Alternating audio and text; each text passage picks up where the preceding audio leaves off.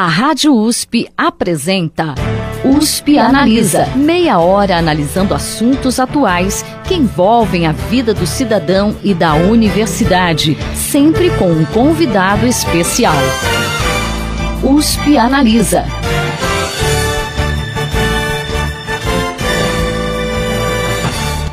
É inegável a presença constante da tecnologia em nosso dia a dia, no trabalho, no carro, em nossas casas e até mesmo na palma das nossas mãos há algum tipo de inteligência artificial.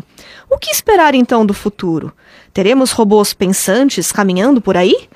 Para falar sobre essa revolução das máquinas que está em curso atualmente, o USP Analisa de hoje traz o professor do Instituto de Ciências Matemáticas e de Computação da USP, da USP de São Carlos, Fernando Santos Osório. Boa tarde, professor. Boa tarde. Primeiramente, obrigado pelo convite, né, de ter essa oportunidade de estar aqui falando um pouquinho, né, sobre a robótica, a robótica inteligente, principalmente. E realmente essa questão dos robôs estarem presentes em todos os lugares, caminhando com inteligência, na realidade a gente não percebe, mas eles já estão cada vez mais presentes. Né? A gente tem, por exemplo, os aspiradores robóticos que já são usados e que hoje em dia se compram em supermercados, em lojas de eletrodomésticos, e eles são robôs que caminham inteligentes e que exercem uma função, uma tarefa doméstica relevante. Além deles, também já tem os veículos autônomos, que cada vez mais estão aparecendo, né? E mesmo a gente sem perceber, cada vez que você consulta o Google, tem uma inteligência artificial por trás. Portanto, as ferramentas inteligentes, sejam elas com capacidade de mobilidade, em forma humana ou em forma de um robozinho mais simples, né, como esse aspirador de pó, eles estão já disseminados por toda parte e estão já trabalhando. Inclusive, já se tem um termo que é muito citado, que é a internet das coisas. Né? E essas coisas estão ganhando cada vez mais inteligentes espalhadas por todo lado, mesmo onde a gente nem sabe que já estão presentes. Né? A gente tem esse mito, né, do os próprios filmes, né, colocam ah, o robô como um ser pensante. Isso dá um pouquinho de medo nas pessoas. Até que ponto isso é realmente uma realidade? O robô ele pensa, ele é programado? Como que funciona isso, professor? É, o, o, conceito da inteligência é um conceito bastante amplo e complexo, né? E difícil de, de tentar resumir em poucas palavras, mas Uh, eu gostaria de usar a palavra inteligente. Né? As máquinas são inteligentes, sim. Dirigir o carro é uma habilidade de inteligência. Dirigir um avião no piloto automático também é uma capacidade que, inclusive, poucas pessoas têm essa capacidade. Então, a gente pode realmente dizer que as máquinas são inteligentes. A questão do pensar é um pouco mais difícil, porque a gente teria que conceituar o que, que é o pensamento. Né? Uh, as máquinas têm programas que funcionam e que dão essa inteligência, dão a capacidade de tomada de decisão, de uh, enxergar o mundo, inclusive através de dispositivos eletrônicos, da maneira das máquinas, né? obviamente não é da mesma maneira que a gente, mas elas têm essa capacidade que são as capacidades humanas. Um robô ele é capaz de planejar que ele vai sair de um certo de uma sala e até um outro lugar, então ele planeja na sua cabeça, né, no seu cérebro eletrônico, esse caminho, essa, essa atitude, o que, que ele tem que fazer, por onde ele tem que passar. Então isso é considerado uma atividade inteligente, seja para o ser humano ou mesmo até para um animal, né? Um, um, cachorro que consegue achar o caminho de volta para casa, o robô também faz isso. Né? Então, essa inteligência ela existe. Agora, já o pensar, ele começa a ir um pouquinho para o lado da ficção. Né? As pessoas pensam, uh, justamente as pessoas pensam, elas começam a já jogar um pouco na imaginação. Imaginação é uma coisa que nós não temos ainda de uma forma clara no robô. E, e, principalmente assim os robôs eles ainda não têm sentimentos eles ainda não têm emoções né, que são coisas que estão associadas à consciência humana. Então eu gosto muito de diferenciar inteligência de consciência. Um ser pode ser inteligente porém não ter a consciência né, do que, que ele está fazendo, do, das ações inteligentes e até da tomada de decisão dele, ele faz uma maneira mais para reagir e para resolver aquela, aquela situação. Mas o ser humano, esse sim, ele busca uh, dar um sentido à sua vida. Né?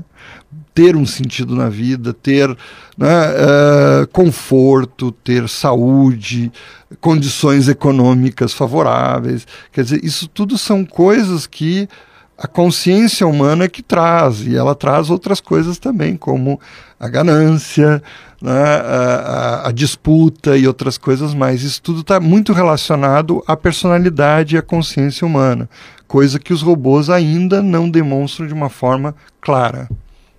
Falando um pouquinho aí dessa diferença entre ser humano, entre robô, enfim, a Universidade de Oxford estima que nos próximos 25 anos, mais da metade dos postos de trabalho serão tomados por robôs.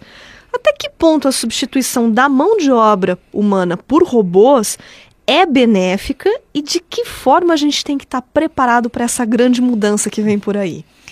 É, é se a gente fala que os robôs são inteligentes e fazem tarefas que, mesmo para o ser humano, é difícil de fazer, como pilotar um avião, uh, isso significa que eles podem, de alguma forma, substituir uma pessoa em alguma atividade. Né? Isso eu acho que é bastante claro e existem vários estudos que demonstram que os robôs podem assumir algumas tarefas.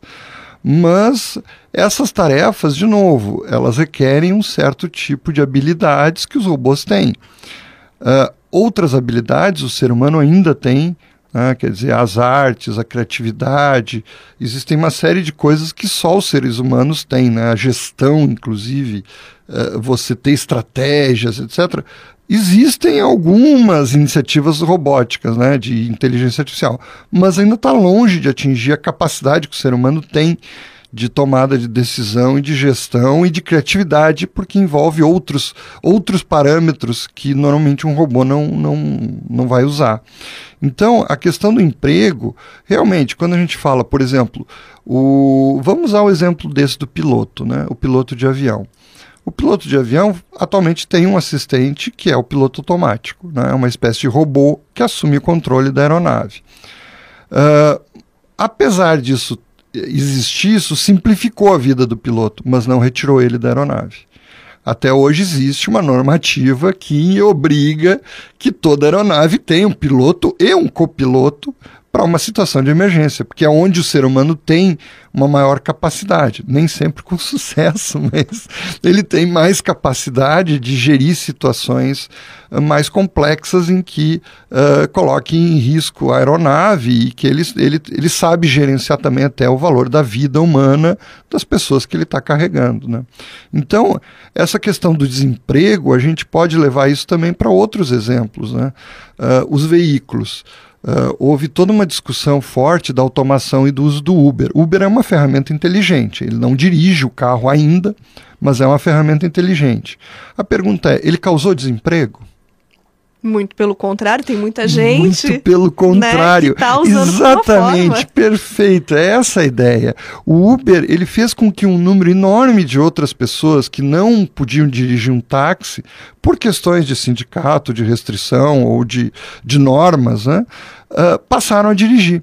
Isso barateou barateou as corridas, fez com que as pessoas usassem mais, facilitou de certa forma, porque o Uber ele já calcula o preço, ele já faz todos os, os ajustes, né? Assim, você sabe o trajeto, você sabe quem vem, aumenta a segurança, tem uma série de, de elementos interessantes nessa proposta de uh, um serviço de táxi.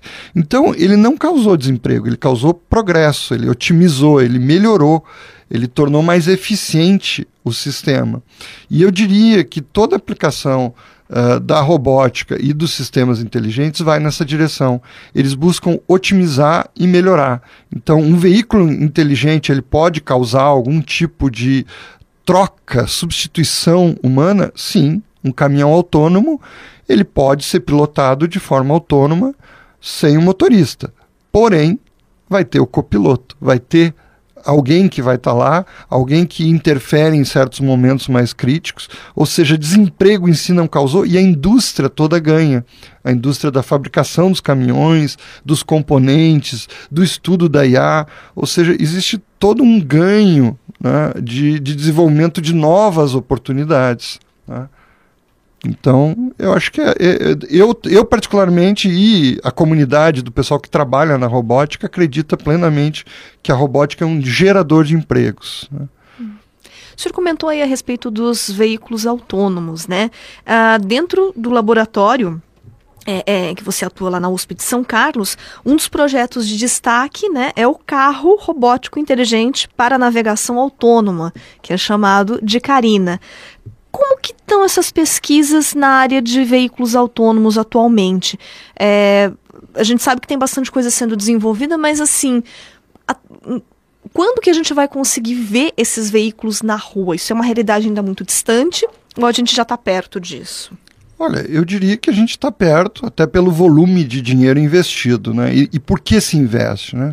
Nós tivemos uma crise na indústria automotiva americana, GM, Ford, várias companhias estiveram à beira da falência.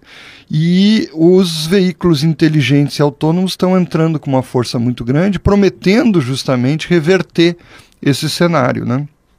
Então, uh, eles certamente vão em breve estar nas ruas, até pelo volume investido. E se a gente for olhar, né, um exemplo, né, nós aqui no Brasil, né, que não temos tantos meios para investir valores tão elevados né, na, na, pesquisa nessa área, uh, dentro da, da nossa universidade, na USP em São Carlos, a gente já produziu vários veículos que andam sem motorista. Né? Nós temos um Fiat Palio Adventure, um carro comercial que foi todo alterado por nós, né? foi todo modificado para andar sem motorista. E ele é capaz então de andar nas ruas, já andou nas ruas de São Carlos, inclusive Uh, a gente, uh, até onde a gente saiba, foi a primeira vez no país em que um veículo andou nas ruas de uma cidade misturado ao trânsito. Né? Foi lá em São Carlos, deu uma volta ao redor do shopping e tal. E como foi e o teste? Foi bem sucedido? Foi o teste muito bem sucedido, muito bem sucedido. Né? Ele tem a capacidade de dirigir sozinho, mas também de reagir aos obstáculos e qualquer coisa que passe na frente dele. Então, com isso, a gente já tem a tecnologia. Né? Depois nós fizemos outros trabalhos também com um caminhão autônomo, numa parceria entre a USP e a Scania. E foi o primeiro caminhão autônomo da América Latina a andar, também funcionou perfeitamente e tem sido né, um exemplo muito grande em termos de interação entre a universidade, a empresa e como resultado que a gente pode colocar, né, principalmente em rodovias que são um pouquinho, o trânsito é um pouquinho mais bem comportado do que o trânsito urbano. Né? A gente assim, eu particularmente eu acredito que primeiro vai se ver muitos veículos autônomos em ambientes mais restritos. Né? Seja uma rodovia, porque a rodovia é mais, o trânsito é mais organizado, ou principalmente em fazendas, em empresas mineradoras, né, em lugares onde você tem um ambiente um pouco mais bem eh, controlado e estruturado, que não tem essa coisa de Brasil com pedestres atravessando fora da faixa, carros cruzando para tudo que é lado. Isso é um pouco mais complicado. Né? Então, a ideia é justamente que a gente vá ter muito em breve nessas áreas.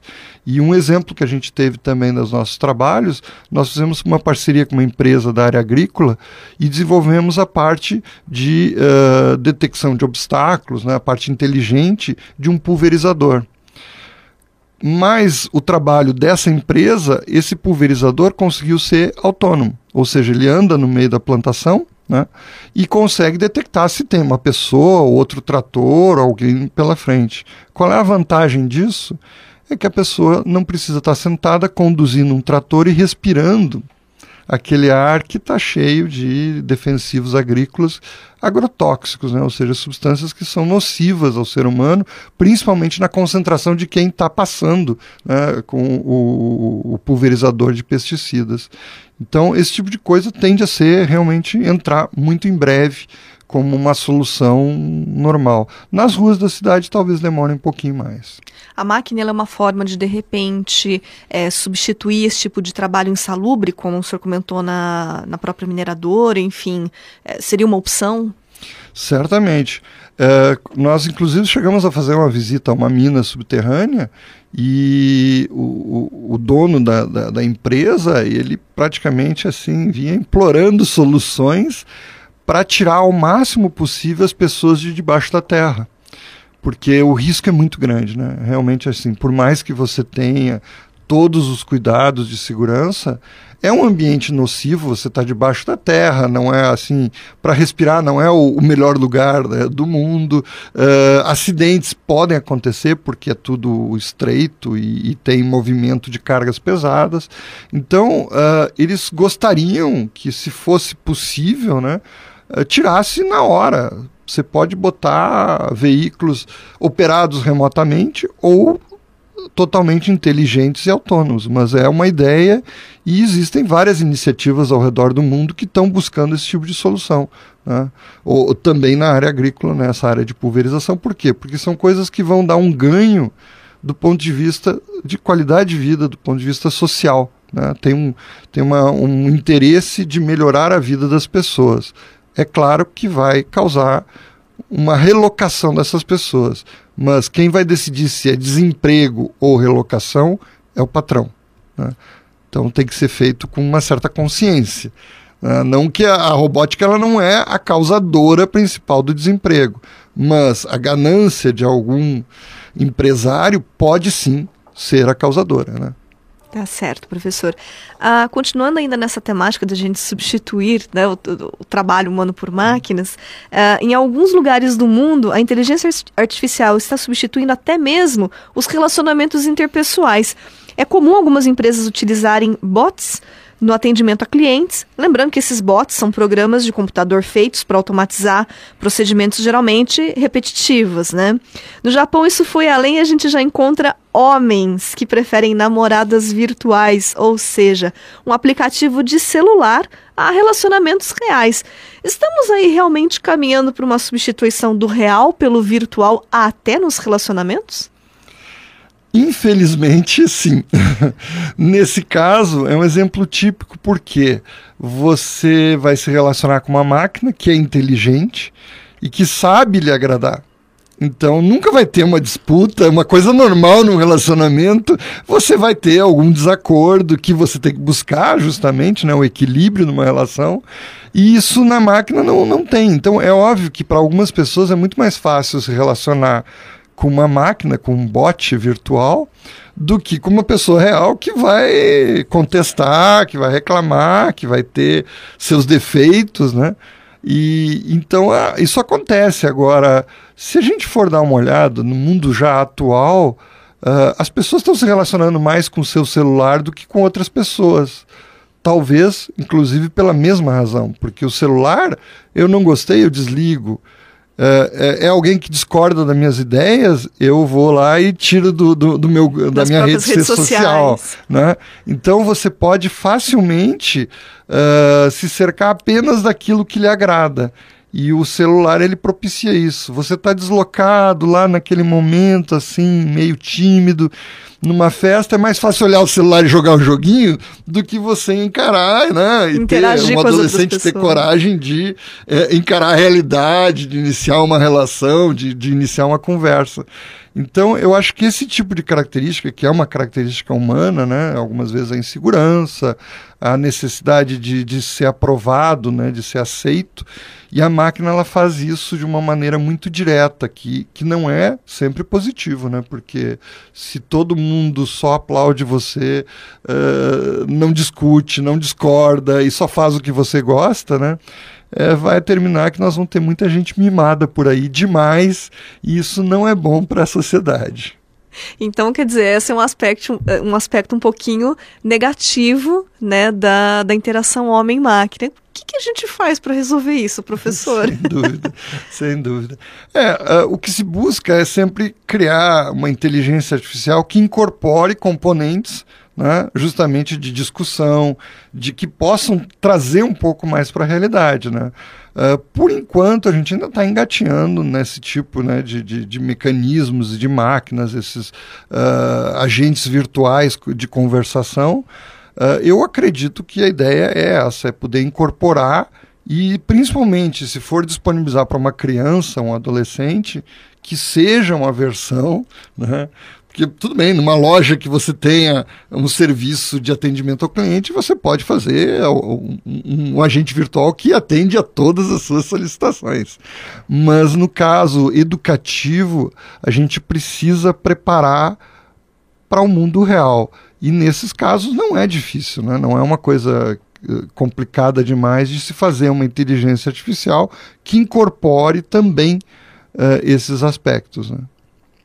Bom, falando um pouquinho aí de relação da, dos jovens, né, dos adolescentes, as crianças com máquina, é, cada vez mais a gente acaba vendo a robótica inserida no cotidiano escolar das crianças e jovens, né? Tem algumas escolas que até já incluem essa área entre as disciplinas, né? E nós temos também aí a Olimpíada Brasileira de Robótica, né? Que é uma competição realizada anualmente entre alunos de ensino fundamental, médio ou técnico. Você acredita que essa será uma competência fundamental não só no mercado de trabalho, mas também no, pró no próprio dia a dia nos próximos anos? Sem dúvida, acredito fortemente, tanto que uh, existe todo o movimento da comunidade robótica de incentivar ações como a Olimpíada Brasileira de Robótica. Né? Já existe a Olimpíada Brasileira de Matemática, Olimpíada Brasileira de Física, e nada mais importante e óbvio que também se tem uma Olimpíada Brasileira de Robótica forte, de amplo espectro, atingindo né, a, a, ao máximo todas as escolas públicas, todas as cidades, todos os alunos possíveis. Por quê? Porque a gente precisa estar preparado, né? Sem dúvida, você tem que preparar uh, as novas gerações para que elas não tenham medo, para que elas saibam usar, para que elas saibam tirar resultados dessas novas tecnologias. Então, nós temos feito um movimento na comunidade robótica muito forte de apoio a esse tipo de iniciativas para que justamente cada vez mais as pessoas tenham contato e tirem esses mitos né, de que os robôs vão roubar os nossos empregos, os robôs vão de alguma forma querer dominar o mundo isso tudo são coisas que vêm um pouco da ficção científica, né?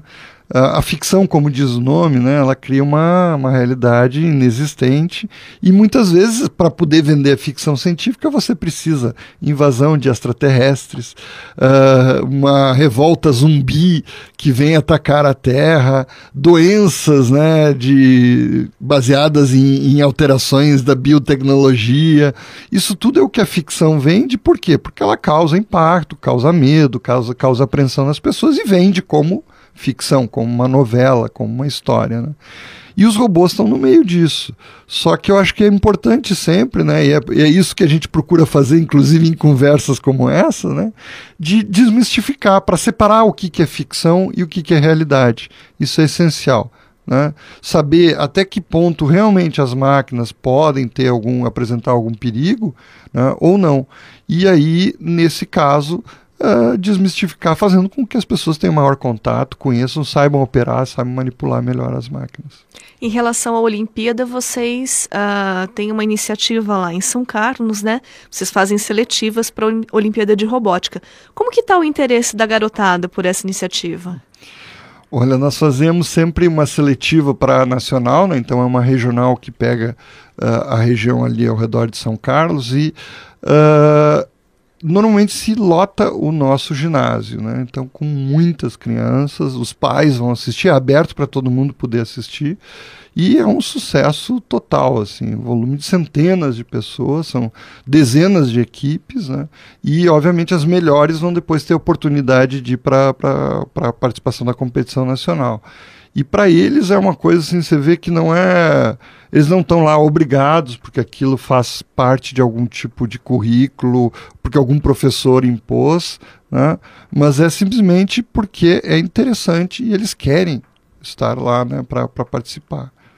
Vocês já chegaram a sentir algum resultado né, dessa eh, da própria Olimpíada na, no ingresso de alunos na, nessas áreas de ciências da computação, de disciplinas relacionadas à robótica? Certamente. Muitas vezes a gente vê alunos que vêm conversar com a gente, né, como professores lá na, na universidade, dizendo: olha. Uh, aquela vez que eu participei, que eu fui no congresso, que eu participei de uma Olimpíada, aquilo lá mudou a minha vida, né? Porque direcionou ele para uma área, obviamente as crianças ainda não conhecem tão bem né, a área da robótica, e pelo contato que tiveram, elas começaram a descobrir que, afinal, a matemática, a física e a robótica são bonitas, lindas de se ver e de se trabalhar, e que, apesar de serem áreas que têm, obviamente, necessidade de um estudo, elas podem trazer coisas fantásticas, né? E inclusive muitas vezes a robótica ela dá significado ao aprendizado. Quando você pega a física e a matemática, aquelas fórmulas que antes não faziam sentido, quando você está aplicando fisicamente, concretamente sobre objetos, sobre o mundo real, as fórmulas elas ganham sentido e muitos alunos assim descobrem que na verdade o que eles não gostavam era a decoreba, era, era a maneira que era apresentada a matéria e não a matéria em si. De repente pode ser uma forma até de estimular o ingresso em outras carreiras científicas, o senhor acha? Sem dúvida, sem dúvida, porque é o espírito científico, né? Você faz o espírito da experimentação. A Olimpíada Brasileira de Robótica é um experimento, né? No qual você tem que construir um robô e dessa forma, construindo o robô, você vai poder experimentar e validar, fazer testes, né? Eh, anotar resultados do experimento, modificar, corrigir. Portanto, uh, eu acho que esse tipo de metodologia, que é a metodologia científica de investigação, né, baseada na análise e na observação, ele vale para qualquer carreira. Então, não é, obviamente, só a robótica que se beneficia. Né? Então, é, é, tem toda, todas as diversas outras áreas que saem ganhando. Inclusive, até uh, a gente fala muito no, no, chamado pensamento computacional, né? computational thinking, que é, o, é necessário para fazer as Olimpíadas, né? porque você programa os robôs e cada vez mais se quer colocar nas escolas esse pensamento computacional, porque é uma lógica, é o um raciocínio lógico. E existe um movimento atualmente da Sociedade Brasileira de Computação para integrar no ensino médio, talvez até no fundamental, noções de lógica e de programação. Em vez de você usar o computador, você programar, você realmente controlar ele, não ser controlado por ele. Bom, esse é um assunto que daria uh, um bom tempo de discussão aqui no USP Analisa, mas infelizmente o nosso tempo chegou ao final. Gostaria de agradecer a participação do professor do Instituto de Ciências Matemáticas e de Computação da USP São Carlos, Fernando Santos Osório. Professor, um prazer recebê-lo aqui hoje. Foi um prazer para mim também. Muito obrigado. O USP Analisa de hoje fica por aqui. Voltamos na próxima semana. Até lá. Você ouviu USP Analisa um programa da Rádio USP Ribeirão em parceria com o IEA, Instituto de Estudos Avançados, Polo Ribeirão Preto. Produção do Serviço de Comunicação Social da USP e do IEA. Coordenação Rosimeire Talamone. Apresentação Thaís Cardoso.